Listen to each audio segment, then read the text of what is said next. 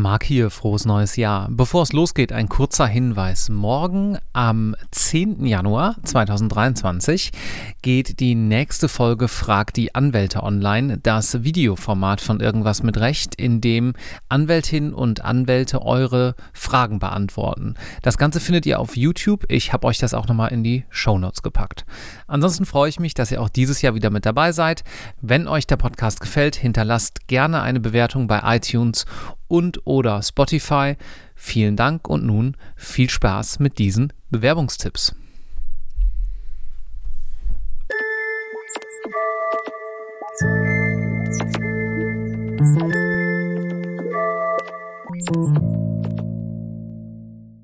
Herzlich willkommen zu einer neuen Episode Irgendwas mit Recht und ein frohes neues Jahr 2023 euch. Dies ist die erste Folge in diesem von sehr, sehr vielen Podcasts und vielen weiteren äh, lustigen Irgendwas mit Rechtssachen gespickten Jahr. Und äh, zum Jahresbeginn würde ich euch ganz gerne ein paar Bewerbungstipps mit an die Hand geben, denn der ein oder andere, die ein oder andere wird ja vielleicht unter dem Weihnachtsbaum gesessen haben und sich überlegt haben, dass zu den Neujahrsvorsätzen vielleicht auch ein beruflicher Wechsel gehört und wie ihr das Ganze möglichst gut macht, bringen wir euch in dieser Folge ein kleines bisschen näher. Das mache ich aber natürlich nicht alleine. Zum einen, weil Podcasts alleine langweilig sind und zum anderen, weil ich ganz bestimmt nicht so viel Expertise in diesem Bereich habe wie mein heutiger Gast. Und das ist Bianca Stetter. Hallo Bianca. Hallo. Bianca, du bist bei L&O in Frankfurt tätig. Genau. Was genau machst du hier? Ich leite unter anderem das Recruitment bzw. die Recruitment-Abteilung bei Island Overy. Das heißt, wir sind oder ich und mein Team sind verantwortlich für alle Einstellungen bei ENO, also angefangen vom Praktikanten über Referendare, Anwälte, ähm, aber tatsächlich auch alle Positionen, die nicht anwaltlich sind, ähm, rekrutieren wir auch. Wie bist du in die Rolle gekommen? Was ist so dein Background? Ähm, ich bin von Hause aus Diplompsychologin, bin aber tatsächlich direkt nach dem Studium schon im Human Resources eingestiegen, im Recruitment. Äh, 15 Jahre mache ich das jetzt schon mhm. und seit bald sieben Jahren dann tatsächlich in der Kanzleiwelt. Okay, das heißt, du warst vorher woanders? Genau. Und A&O war sozusagen deine erste Kanzlei? War meine erste Kanzlei, ja. ist auch immer noch meine einzige Kanzlei. Mhm. Okay. Wie kam es dazu, dass du gesagt hast, jo, HR und darüber hinausgehende Themen finde ich spannend?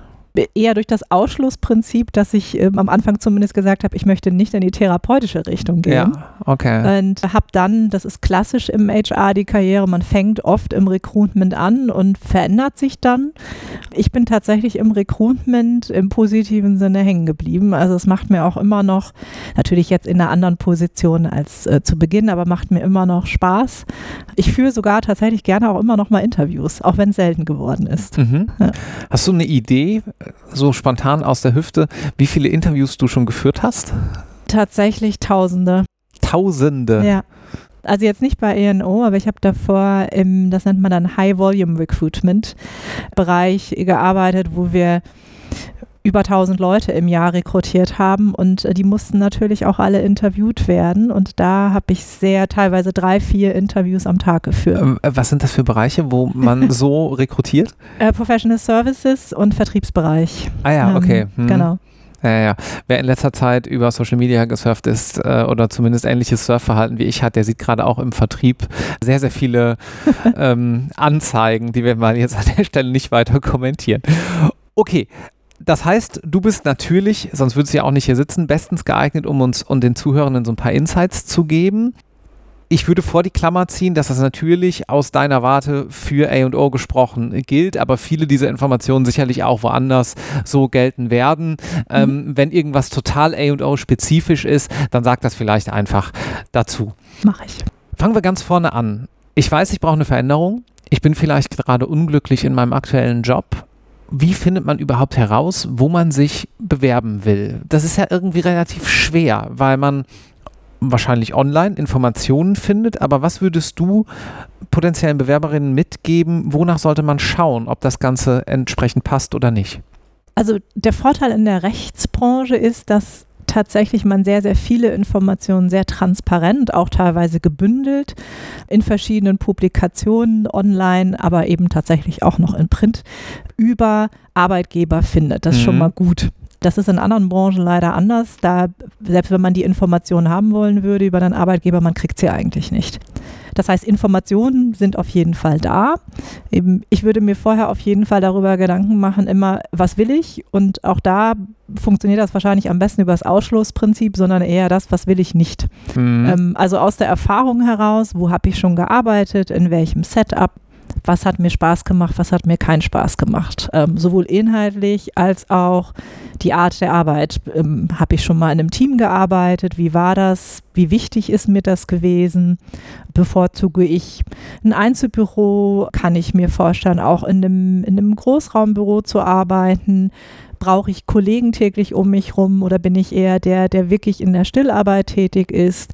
Und welche Aufgaben sind es, die mich tatsächlich auch nach sechs Monaten noch gereizt haben. Mhm. Also in der ersten Woche würde ich immer sagen, ist alles spannend. Mhm. Aber spätestens, wenn man Dinge dann routinierter macht, dann werden Dinge, manche Dinge langweilen an dann und andere nicht. Und das nochmal zu analysieren aus den vergangenen Erfahrungen, das würde ich als Tipp mitgeben und ich würde mal sagen, fragt eure Freunde, fragt eure Familie, wie sie euch einschätzen, was würde gut zu euch passen. Da kommen manchmal überraschende Ergebnisse bei raus. Ja, das ist so, ganz, ganz bestimmt. Die Erfahrung habe ich selber tatsächlich auch gemacht. Es gibt auch Menschen, die machen, wo wir gerade davon sprechen, ne? Bekannte fragen, Freunde fragen, wenn ich jetzt auf der anderen Seite bin und mich fragt jemand, unter anderem ist dieser Podcast ja mal so entstanden, weil mich jemand gefragt hat, was soll ich eigentlich mit meinem Leben machen? Und ich gesagt habe, wer Syndikusanwalt dann sehe ich auch bei manchen Menschen, dass die dieselben Fehler immer wieder machen, dass die sozusagen von einem Unglück ins nächste stolpern und dann so zwei, dreimal stolpern müssen und dann irgendwann meistens glücklich werden. Am Ende geht es sich ja meistens ganz gut aus. Hast du dahingehend Tipps, dass man vielleicht nicht wieder dieselben, das sind dann ja oft auch zwischenmenschliche Dynamiken, Probleme sucht, formuliere ich mal? Ja, also ich weiß, was du meinst. Ich glaube, auch da ist es wichtig, wirklich tiefer zu analysieren, warum hat zum Beispiel etwas keinen Spaß gemacht. Mhm. Und das kann auf der einen Seite natürlich die Aufgabe selbst sein.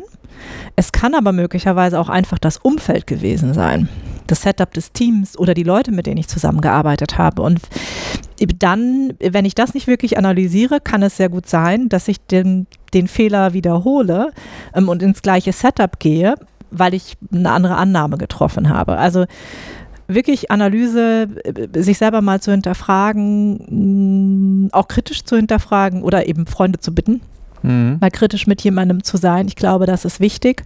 Und dann im Bewerbungsprozess, also die Dinge, von denen ich weiß, dass sie mir wichtig sind. Ich würde jedem empfehlen, die dann auch wirklich anzusprechen und das zu hinterfragen. Wie ist denn dann das Setup bei dem potenziellen neuen Arbeitgeber mhm. und sich das wirklich zu trauen? Dann kommt man eben auch nicht mehr so schnell äh, vom Regen in die Traufe. Ich persönlich habe die Erfahrung gemacht, dass man auch ganz gut damit fährt, sowohl Erfolge als auch vielleicht den einen oder anderen Misserfolg für sich selber mal aufzuschreiben. Und mhm. jetzt nicht unbedingt tagebuchmäßig, aber doch hier und da so ein bisschen sich selber eine Reflexionsmöglichkeit zu geben. Würdest du das teilen? Ja, auf jeden Fall. Mhm. Also insbesondere auch das sind so klassische Fragen, die man äh, gelegentlich auch im Interview gestellt bekommt. Ähm, was war der größte Erfolg? Was war der größte Misserfolg bisher? Und dann, das sind das die sogenannte situative Fragetechnik. Warum war man erfolgreich? Warum war man nicht erfolgreich? Ähm, würde man das aber wieder so tun? Was würde man anders machen? Und diese Fragen kann man sich selber natürlich auch stellen wenn du da reinspringst jetzt gerade ins Interview, dann ja. die Folgefrage, Hand aufs Herz. Was fragst du mit so einer was ab? Worauf äh, schaust du bei der Antwort auf eine solche Frage? Also jetzt weniger das, was die Person dann als Beispiel bringt, sondern interessant ist, ist jemand reflektiert. Mhm. Also, und das kann auch im Zweifel so sein, dass es erst in dem Moment passiert. Aber was ich von einem für uns geeigneten Bewerber zum Beispiel erwarten würde, ist, dass er in der Lage ist, das auch ein Stück weit dann auch in der Situation zu analysieren und zu sehen, ja, wo habe ich denn da vielleicht den Fehler gemacht? Oder auf der anderen Seite, warum war ich denn wirklich erfolgreich? Weil dann kann ich das, kann ich erwarten, dass derjenige das auch replizieren kann. Also mhm. den Erfolg oder bestenfalls im, beim Misserfolgsbeispiel den Fehler nicht nochmal macht. Mhm. Also die Reflexionsfähigkeit, die Analysefähigkeit. Gut, gehen wir noch mal ein kleines Stückchen zurück. Jetzt habe ich irgendwo auf einem Arbeitgeberprofil, auf lto.de, sonst wo, egal, ähm, oder in einer Printzeitschrift, die es ja auch noch gibt, liebe Grüße nach München, ähm, habe ich jemanden, habe ich einen Arbeitgeber gesehen, will mich da bewerben. Es gibt verschiedene Schulen, wie man das Ganze angeht. Ich frage mal offen, braucht man heutzutage aus deiner Sicht noch ein Bewerbungsschreiben? Das Anschreiben, das klassische. Also für mich zum Beispiel persönlich nein. Mhm. Ähm, ich habe selber extrem ungern Anschreiben verfasst und ich selber bräuchte auch kein Anschreiben von Bewerbern. Aber es gibt immer noch in der Kanzlei, aber auch im Unternehmen eine ganze Reihe von Personen, die zum Beispiel Bewer ähm, Bewerbungen bewerten und die sehr gerne noch Anschreiben lesen. Mhm. Und weil man ja als Bewerber in der Regel nicht genau weiß, durch wie viele Hände geht meine Bewerbung und wer bekommt die alles auf den Tisch und was sind die Präferenzen, würde ich immer empfehlen, wenn man sich aktiv bewirbt mhm. und nicht angesprochen wird, das ist ja der andere Weg, tatsächlich ein Anschreiben zu verfassen rein von der formellen Betrachtung müsste man ja auch das Anschreiben von einem Motivationsschreiben trennen. Ich sehe öfter auch bei Bewerbungen, die wir erhalten, dass da so ein bisschen das Motivationsmäßige, nenne ich das mal salopp, mit drin steckt. Ist es üblich aus deiner Sicht? Mm, an sich nicht und auch in der Regel, was Leute, die ein Anschreiben wollen, ist, sie wollen dann tatsächlich das klassische Anschreiben, nicht mehr zwingend das Motivationsschreiben oder diese übliche dritte Seite nannte mhm. man das ja früher. Mhm. Deswegen würde ich sagen, wenn ich generell nicht der Fan davon bin und es auch nicht gerne schreibe, ein ordentliches Anschreiben, ja, Motivationsschreiben, nein. Das okay. kann ich mir dann sparen. Gut, dann haben wir das geklärt und wissen Bescheid. Schauen wir uns mal Lebensläufe an. Die sehen ja sehr, sehr unterschiedlich aus. Und das erste natürlich bei äh, Juristinnen und Juristen, Rechtschreibfehler müssen wir nicht viel zu sagen. Okay, Grammatik, okay, abgehakt. Wobei, also ja da vielleicht tatsächlich ein, ein Tipp von mir. Der überwiegende Teil der Bewerbungsunterlagen, die wir bekommen oder die ich auch in meinem Leben gesehen habe, enthalten Fehler. Ja. Das heißt, man kann sich mit einer sauberen Bewerbung wirklich positiv abheben und erstaunlich wenige Leute legen darauf Wert oder geben sich genug Mühe. Und ich glaube persönlich, das liegt unter anderem daran, weil Bewerbungen schreiben ja doch auch gewissermaßen ein unangenehmer Prozess mhm. ist. Und viele Menschen sind froh, wenn sie gerade fertig sind. Ja. Und dann lässt man es vielleicht nicht nochmal einen Tag liegen, weil morgen muss man dann dieses unangenehme Gefühl ja wieder auch ähm, ja. Äh, da wieder reingehen. Mm, und das ist wahrscheinlich ein Fehler, ja, glaube ich auch. Dass man da äh, vielleicht eine Stunde später, am besten aber einen Tag später und nochmal mit einem zweiten Paar Augen wirklich mhm. drüber schauen lässt.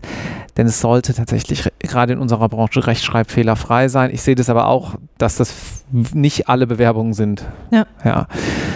Okay, und so ein Lebenslauf an sich, da gibt es ja jetzt heutzutage fancy Templates online. Es gibt auch Menschen, die äh, haben dann da so kleine Anzeigen, so 80 Prozent gefüllt, so eine kleine, äh, mhm. so eine Bar, ja, wie, ja. wie skilled man ist. Ähm, und es gibt auch Menschen, die sagen, nee, komm, Tabelle in Word, let's go. Und da steht dann informativ gesehen dasselbe drin. Macht das für dich einen Unterschied, wie so ein Lebenslauf aussieht? Also wenn er zu fancy ist ähm, und zu sehr abweicht, zum Beispiel von Lesegewohnheiten, mhm. dann ist es ist es schwieriger, das zu lesen und das gefällt einem dann einfach nicht und dann, dann äh, projiziert man irgendwas Negatives in die Bewerbung hinein. Ich würde immer empfehlen zum klassischen übersichtlichen Format, äh, nicht zu fancy, nicht zu modern, auch nicht zu bunt.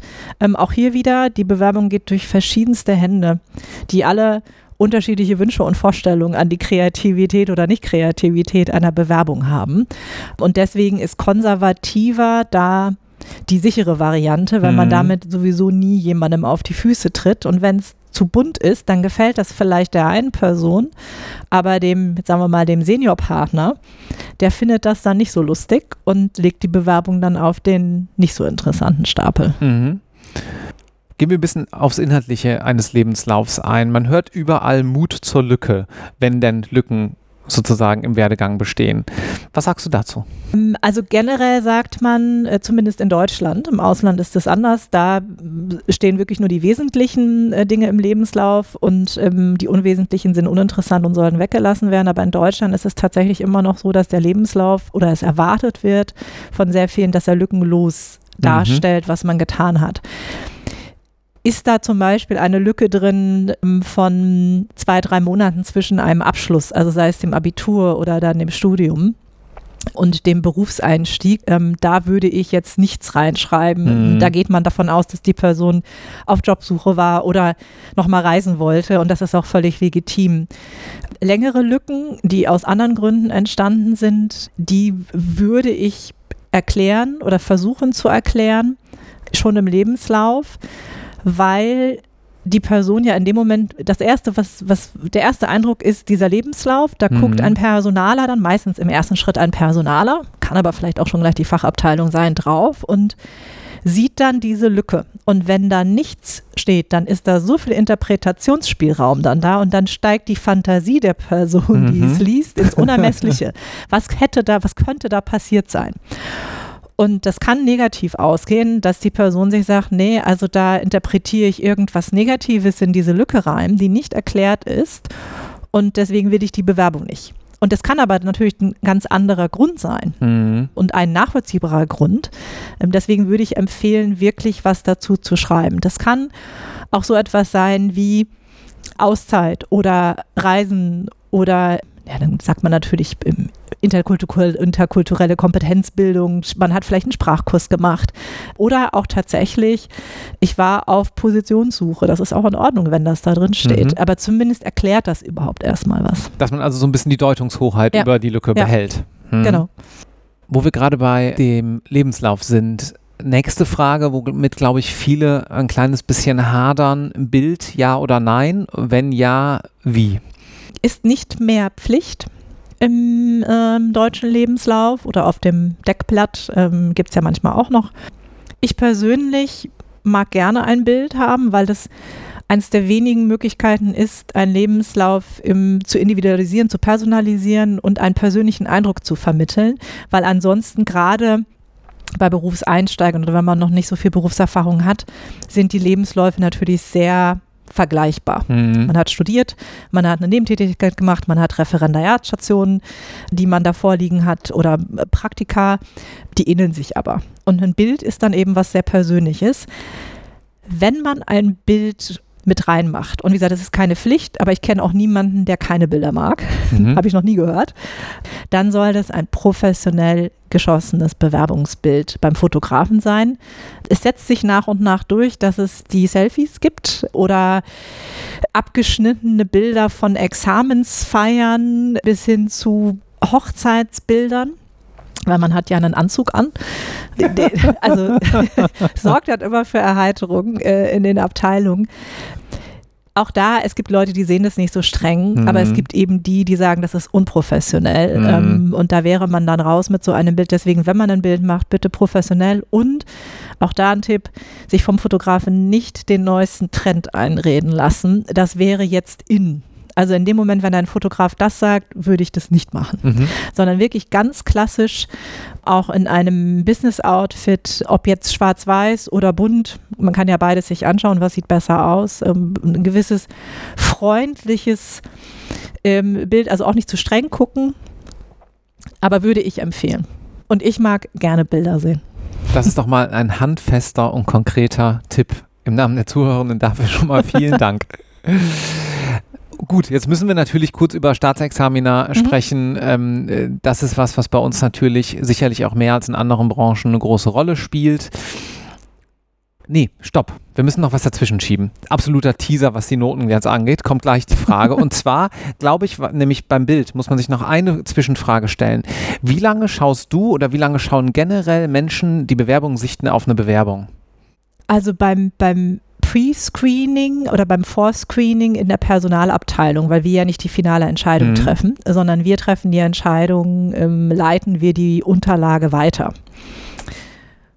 Da kommen wir dann auch wieder äh, zu den Noten. Ähm, Das geht extrem schnell, Mhm. ähm, weil relevant ist, was hat die Person aktuell b- schon gemacht, zu wel äh, welcher Status, dann vielleicht noch ein paar Basics, welcher Standort, welcher Bereich, ab wann kann jemand und ähm, dann wird auf die Noten geschaut. Das dauert bei einem ähm, erfahrenen Recruiter zwei Minuten maximal. Das muss man sich vergegenwärtigen, ja.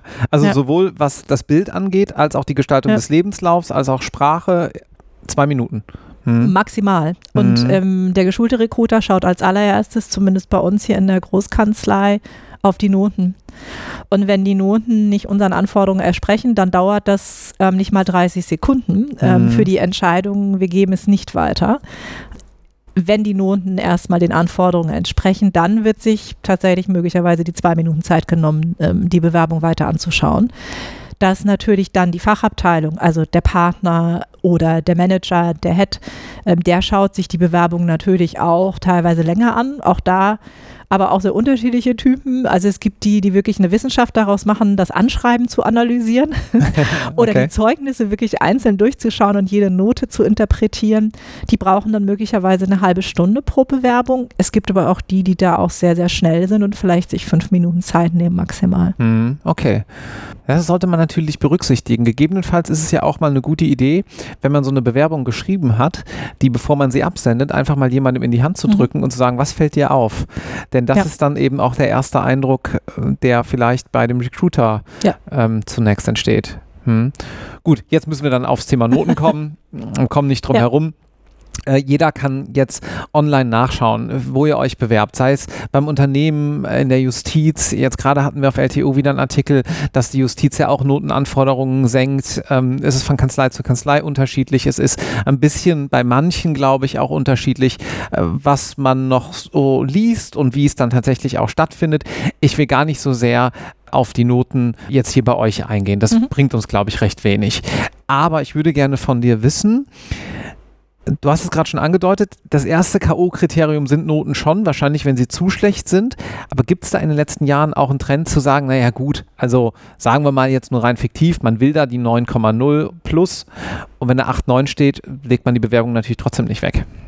Auf jeden Fall. Schon. Ähm, ja. Das ist aber, aber sicherlich auch vor zehn Jahren schon so. Ja.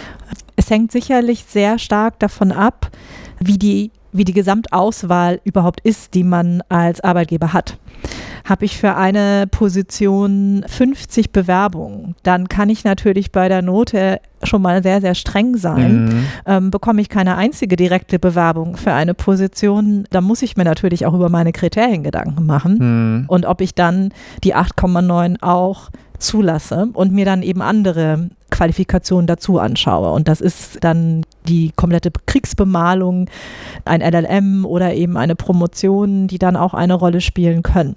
Mhm. Klar. Und ich würde das für 98 Prozent der juristischen Arbeitgeber ähm, so unterschreiben wo du gerade 50 Bewerbungen ansprichst, normalerweise hat man ja nur eine grobe Ahnung, ob man jetzt in einem kleineren oder größeren Pool ist. Mhm. Wo wir das sehen können, wenn man mal von Bewerberseite sich das vorstellt, ist auf LinkedIn. Da sieht man ja häufig mhm. Jobs, zunehmend auch aus dem juristischen Umfeld. Und da sieht man dann ja schon mal, 122 Menschen haben sich auch beworben. Schau dir jetzt an, wie du da entsprechend mhm. aussiehst. Dazu kurzer Hinweis. Gerade bei LinkedIn sind das oft diese Bewerbungen, wo man sagt, ja, finde ich interessant, so share my profile with the recruiter. Mhm. Ähm, das sind dann natürlich keine echten, in Anführungszeichen, ähm, Bewerbungen. Ja. Ne? Ähm, nur das mal so nach am Rande gerade, weil wir das Thema neulich in einem anderen Zusammenhang hatten. Gut, jetzt habe ich mich beworben. Die Noten waren jedenfalls gut genug, um eingeladen zu werden. Wie sieht das weitere Verfahren dann aus? Also dann klassisch ähm, kriegt man ähm, die Einladung zum Vorstellungsgespräch. Meine Empfehlung ist immer, sich darauf sehr gut vorzubereiten. Auch da findet man mittlerweile auf den oft sehr, sehr guten und ähm, gut gestalteten ähm, und ausführlichen Karriereseiten Informationen, wie zum Beispiel so ein Gespräch abläuft, mhm. wie viele Runden es zum Beispiel auch gibt mhm. oder wer zum Beispiel die Ansprechpartner dann sind, die ich kennenlernen werde. Habe ich diese Informationen nicht, dann würde ich in jedem Fall, äh, wenn mir diese Position wichtig ist ähm, und ich zum Beispiel das Gespräch nicht nur führe, um zu üben, mhm. was man auch machen kann, dann würde ich das anfragen. Also ich sollte, ich sollte zumindest wissen, dürfen. Mit wem führe ich das Gespräch? Wie lange wird es ungefähr dauern? Ähm, was uns Bewerber auch oft fragen, ist, wie kann ich mich vorbereiten? Und in der Regel bekomme ich darauf dann auch eine qualifizierte Antwort. Und das ist ja meistens nicht nochmal 23 Meinungsstreitigkeiten und die letzten Klausurprobleme zu lösen, sondern Vorbereitung auf anderen Ebenen. Ja. Und die wären? Also tatsächlich wenn es um Berufseinstieg oder zum Beispiel ein Referendariat oder einen, einen, Praktikumsplatz geht, da ist die Erwartungshaltung an das, was man fachlich schon können und mitbringen muss oder auch in der Praxis natürlich sehr niedrig. Mhm. Das heißt, an sich erfüllt man die fachlichen Voraussetzungen für die Position und im Gespräch geht es dann meistens oder also nicht hundertprozentig, also ein Stück weit wird auch nochmal schon abgefragt, ähm, inwieweit die Fachlichkeit passt äh, zu dem, was man im Lebenslauf äh, gesehen und erwartet hat. Aber primär geht es darum, passt man ins Team? Passt es vom Mindset her? Passt, es, passt die Kultur zum Bewerber? Also die, die zwischenmenschliche Ebene. Und das ist ja auch gut für beide Seiten. Ja. Das muss man ja auch einmal sagen. Also, wenn es irgendwo nicht passt, dann sollte man auch als Bewerber nachher vielleicht froh sein, dass man sagt, na gut, dann bin ich eben da nicht gelandet. Das kann ja auch mal vorkommen. Ja. Ähm, völlig okay. Und das sind aus meiner Erfahrung auch sehr gute Gespräche, weil am Ende sind es Gespräche. Also es ist kein, kein One-Way. Ja. Und es ist auch kein Abprüfen, sondern es ist ein gemeinsames herausfinden, passt das auf einer, also neben der fachlichen Ebene, passt das auch auf einer menschlichen Ebene zusammen. Und wenn man dann feststellt, dass das nicht zusammenpasst, dann ist es ein gutes Ergebnis, dass man aus so einem Gespräch rausgeht und sagt, nee, das äh, soll, soll einfach nicht sein. Ich muss gerade ein bisschen schmunzeln, weil das ist ein bisschen das, was viele Leute auch über Tinder sagen. ja, es ist wie Dating. Es ist wie Dating. Machen äh, Initiativbewerbungen eigentlich dann Sinn? Ja kann ich jedem nur empfehlen. Man findet nicht immer alles ausgeschrieben und gerade in größeren Einheiten, das ist, gilt für Konzerne ähm, wie Fachabteilung, aber eben auch vor allen Dingen Großkanzleien, das kann aber auch für eine Boutique gelten ähm, wenn ich keine ausgeschriebene Stelle finde, die passt, würde ich mich initiativ bewerben, wenn ich dahin will. Weil es kann immer sein, dass kurzfristig Bedarf besteht mhm. ähm, oder irgendwo eine Position frei wird oder wenn wir jetzt eher im Junior-Bereich unterwegs sind, jemand ähm, abspringt, ähm, der eingeplant war und oder es kommt ein Mandat rein, für das man jetzt für die nächsten drei Monate dringend äh, Support braucht. Also ich würde, und man hat ja auch nichts zu verlieren. Mhm. Also auch wenn ich mich nicht bewerbe, fange ich da nicht an. Also ja, insofern, so wenn ich, muss ich ein Stück weit natürlich damit leben können, dass ich eine Absage bekommen kann. Aber die habe ich theoretisch ja auch schon, wenn ich mich nicht bewerbe. Auf jeden Fall sehen wir zum Beispiel sehr, sehr gerne und bearbeiten wir im Prinzip genauso wie eine Bewerbung auf eine Position. Jetzt haben wir ja auch den umgekehrten Fall, dass naja, man kann das nicht Initiativbewerbung nennen, aber dass der Arbeitgeber den, den potenziellen Arbeitnehmer anspricht. Heutzutage gibt es verschiedenste Modelle, du machst dir Profile überall, wenn du das möchtest, kannst auch immer auch angesprochen werden durch den Arbeitgeber. Wie sollte man sich dann verhalten? Äh, das mag ja ähm, erstmal vielleicht nicht sein, wo man so ganz bewusst dran denkt, aber wenn es dir passiert oder wenn du irgendwo, weiß ich nicht, bei einer Veranstaltung warst und jemand schreibt dich im Nachgang an, was erwartest du dann als Vertreterin der eines Arbeitgebers in dem Fall oder einer Kanzlei? Also ich sollte mir als Kandidat, der angesprochen wird, auf jeden Fall darüber also ich sollte es mir zumindest erstmal anhören und wenn ich mir unsicher bin, ob das etwas für mich sein könnte, mehr Informationen mhm. einholen und geben lassen.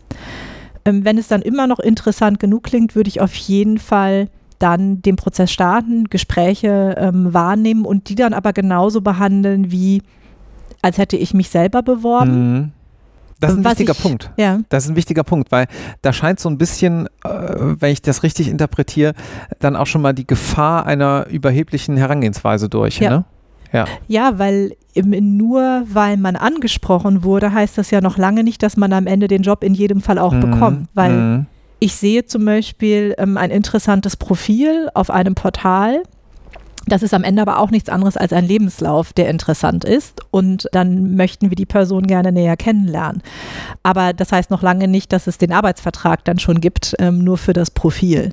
Und deswegen sollte ich da, wenn ich Interesse habe, es behandeln wie ein normales Vorstellungsgespräch, habe ich kein wirkliches Interesse, dann sollte ich auch wirklich absagen. Mhm.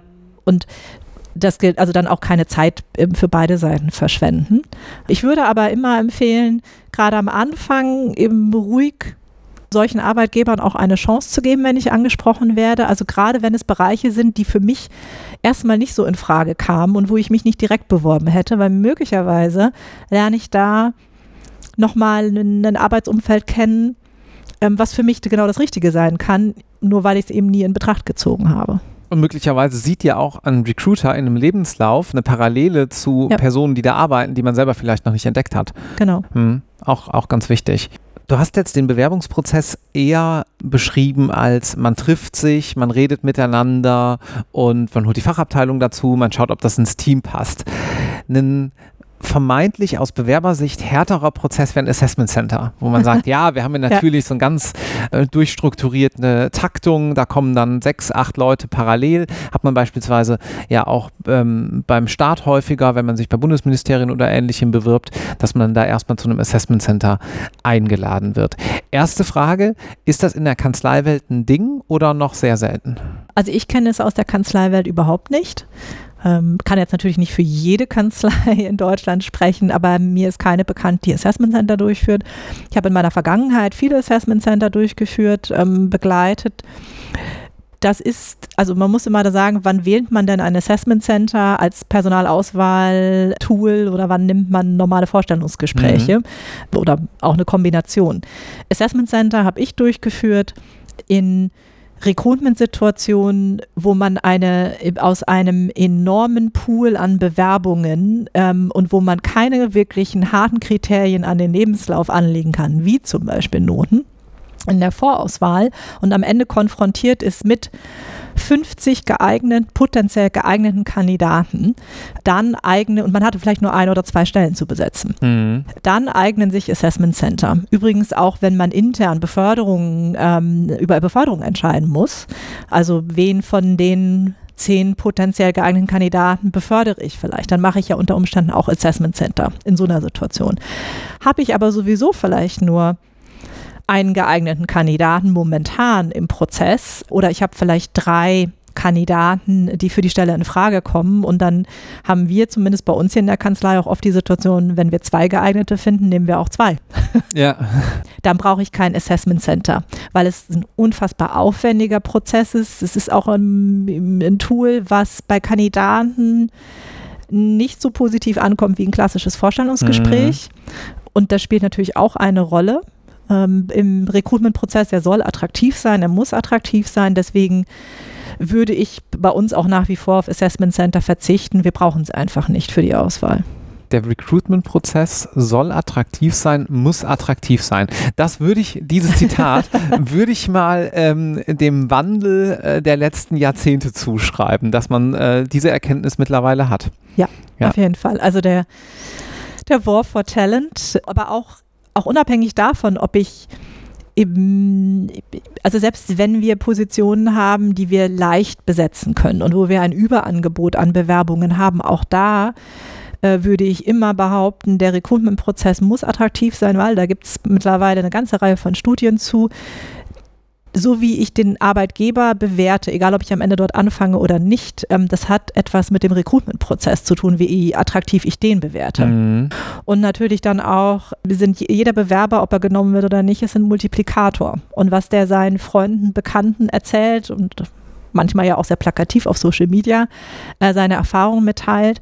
Das ist wichtig für das dann Employer Brand. Hm. Und deswegen sollte, sollte man als Unternehmen, und wir tun das auch bei uns hier in der Kanzlei, immer darauf Wert legen, dass es ein professioneller, schneller, attraktiver, wertschätzender Prozess ist. Ähm, wir suchen da ja neue Kollegen. Hm. Und die sollte ich auch schon im Prozess, im Recruitment-Prozess gut behandeln ähm, und nicht erst, wenn sie dann anfangen. Im Übrigen ein Thema, ähm, was Referendarinnen und Referendare angeht, äh, wenn man nach äh, Skandinavien schaut. Da ist beispielsweise die Referendarsvergütung, ori die orientiert sich dort an der Vergütung der Anwältinnen und Anwälte und davon gibt es einen Prozentsatz. Also die Kollegen von morgen betrachtet man eben auch heute schon ja. so und nicht dieses, wie wir das noch, finde ich, tun, naja, du bist halt erstmal Referendar und irgendwann bist du dann Volljuristin. Ein ganz interessantes Thema, aber führt jetzt gerade ein bisschen zu weit vom Eigentlichen weg. Heute Morgen habe ich mich mit jemandem, die Folge hört ihr ähm, hier bald dann auch im Podcast unterhalten. Ihr werdet es feststellen, äh, wenn die Folge kommt. Ich verrate mal noch nicht zu viel. Äh, der seit, keine Ahnung, Folge 25 hier zuhört. Sowas um den Dreh, sagte er. Das heißt, Menschen, die hier zuhören, werden ja auch älter. Und wir haben jetzt gerade, ich natürlich auch, und wir haben jetzt gerade hauptsächlich ja für unseren ähm, Hauptstamm gesprochen, aber ich glaube, wir sollten die anderen Zuhörenden auch nochmal mitnehmen hier, nämlich Menschen, die vielleicht schon ein, zwei, drei, vier Jahre unterwegs sind als Volljuristin und sagen, ja, ich will mal die Kanzlei wechseln oder ich will in die Kanzlei, weil man vorher vielleicht was anderes gemacht hat. Welche Unterschiede in, im Vergleich zu dem, was wir bislang ähm, so besprochen haben in der letzten guten halben Stunde, würdest du dort sehen hinsichtlich Prozess, Verfahren, persönlicher Darstellung und so weiter? Also die, die Tipps oder auch die, die Hinweise, die würde ich, also zu, zu der Bewerbung, zu den Unterlagen, als auch wie gehe ich in ein Vorstellungsgespräch, die würde ich für jede Gruppe, ähm, für jedes Alter empfehlen. Die Suche ist vielleicht ähm, ein bisschen anders für jemanden schon mit einschlägiger Berufserfahrung. Da würde ich also neben dem, dass man sich selber natürlich Gedanken machen sollte, was will ich oder was will ich anders, was will ich vielleicht neu, würde ich auf jeden Fall ähm, noch empfehlen, ähm, sich mit einem Personaldienstleister, Headhunter oder einer Agentur, wie auch immer man sie nennen will, des Vertrauens in Verbindung zu setzen und sich da beraten zu lassen. Mhm. Denn wenn man und insbesondere in der Kanzleiwelt, die natürlich sehr klein ist, wo jeder jeden kennt, äh, möchte ich natürlich möglicherweise nicht, ähm, während ich noch in Lohn und Brot bin, mein Profil oder meinen Lebenslauf an fünf andere Kanzleien, die in Sichtweite sind, ähm, verschicken.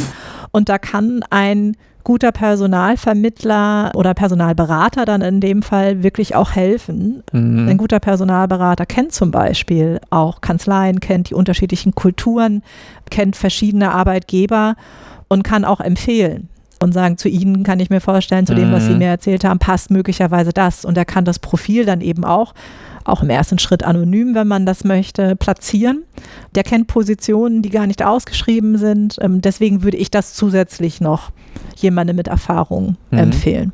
Lasst euch da nicht abschrecken von vielleicht nicht ganz so guten Kolleginnen in dem Umfeld, die über ja. LinkedIn schnell sagen, ich suche hier gerade ja. ABC und ihr macht aber eigentlich XYZ und es passt halt schon auf den ersten Blick nicht. Ja. Also da würde ich auf jeden Fall auch empfehlen, nicht, also unabhängig davon, ob man da angeschrieben wird von einem Headhunter oder sich selber jemanden sucht, ich würde auf gar keinen Fall mein Profil einfach weitergeben oder die Erlaubnis geben, das zu platzieren, weil es gibt schwarze Schafe in der Branche, mhm. die die Profile dann streuen, auch mit Namen, nicht anonym im Markt. Und es ist sogar vorgekommen, dass ich von zwei verschiedenen Headhuntern am selben Tag ähm, das gleiche Profil auf dem Tisch habe mhm. und ich mich mhm. dann auch gefragt habe, weiß der Bewerber das eigentlich? Und mhm. das macht auch keinen guten Eindruck und strahlt dann auch negativ ab auf mhm. den Bewerber selber und so ist es ja nicht gewollt. Gut, vielen Dank, Bianca, dass du ähm, mal so ein bisschen die andere Seite hier äh, dargestellt hast. Und ich wünsche dir viele gute Bewerbungsgespräche, ebenso wie natürlich unseren Zuhörenden. Danke, hat mich gefreut. Tschüss.